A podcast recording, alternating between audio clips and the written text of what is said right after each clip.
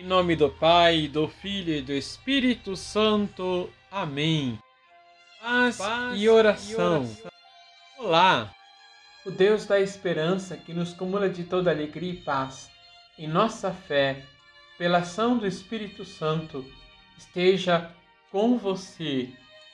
Quero desejar hoje de maneira especial parabéns a todas as mamães. Que o Senhor as guarde, as proteja e as livre de todo mal.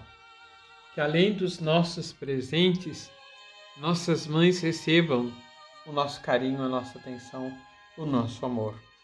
Liturgia, liturgia diária. diária. Na liturgia, lemos o Evangelho de São João, capítulo 14, versículos de 1 a 12.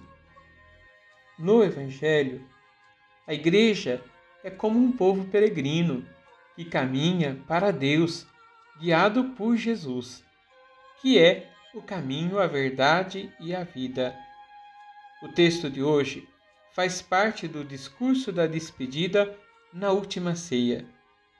Lidas especialmente nesse tempo litúrgico da Páscoa, as palavras do Senhor, elas nos preparam para a ascensão do Senhor e são como que um testemunho espiritual. Não vos preocupeis, Vou preparar um lugar para vós. Depois voltarei e vos levarei comigo. Eu sou o caminho, a verdade e a vida. Jesus é o caminho porque ele é o único mediador da salvação. É a verdade porque é o revelador do projeto de Deus. E é a vida porque é o Salvador que nos dá a vida de Deus, que ele possui. Por isso ninguém pode chegar ao Pai senão por Jesus. Vamos rezar. Vamos rezar. Jesus, tu és o caminho, a verdade e a vida. Fazei-nos sempre percorrer o caminho da vida, o caminho da verdade e o caminho da salvação. Livrai-nos do mal, livrai-nos dos maus caminhos. Derramai as vossas bênçãos sobre todos nós.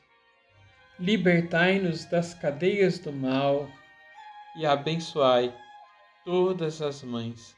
Abençoe-vos o Deus Todo-Poderoso, Pai, Filho e Espírito Santo. Amém.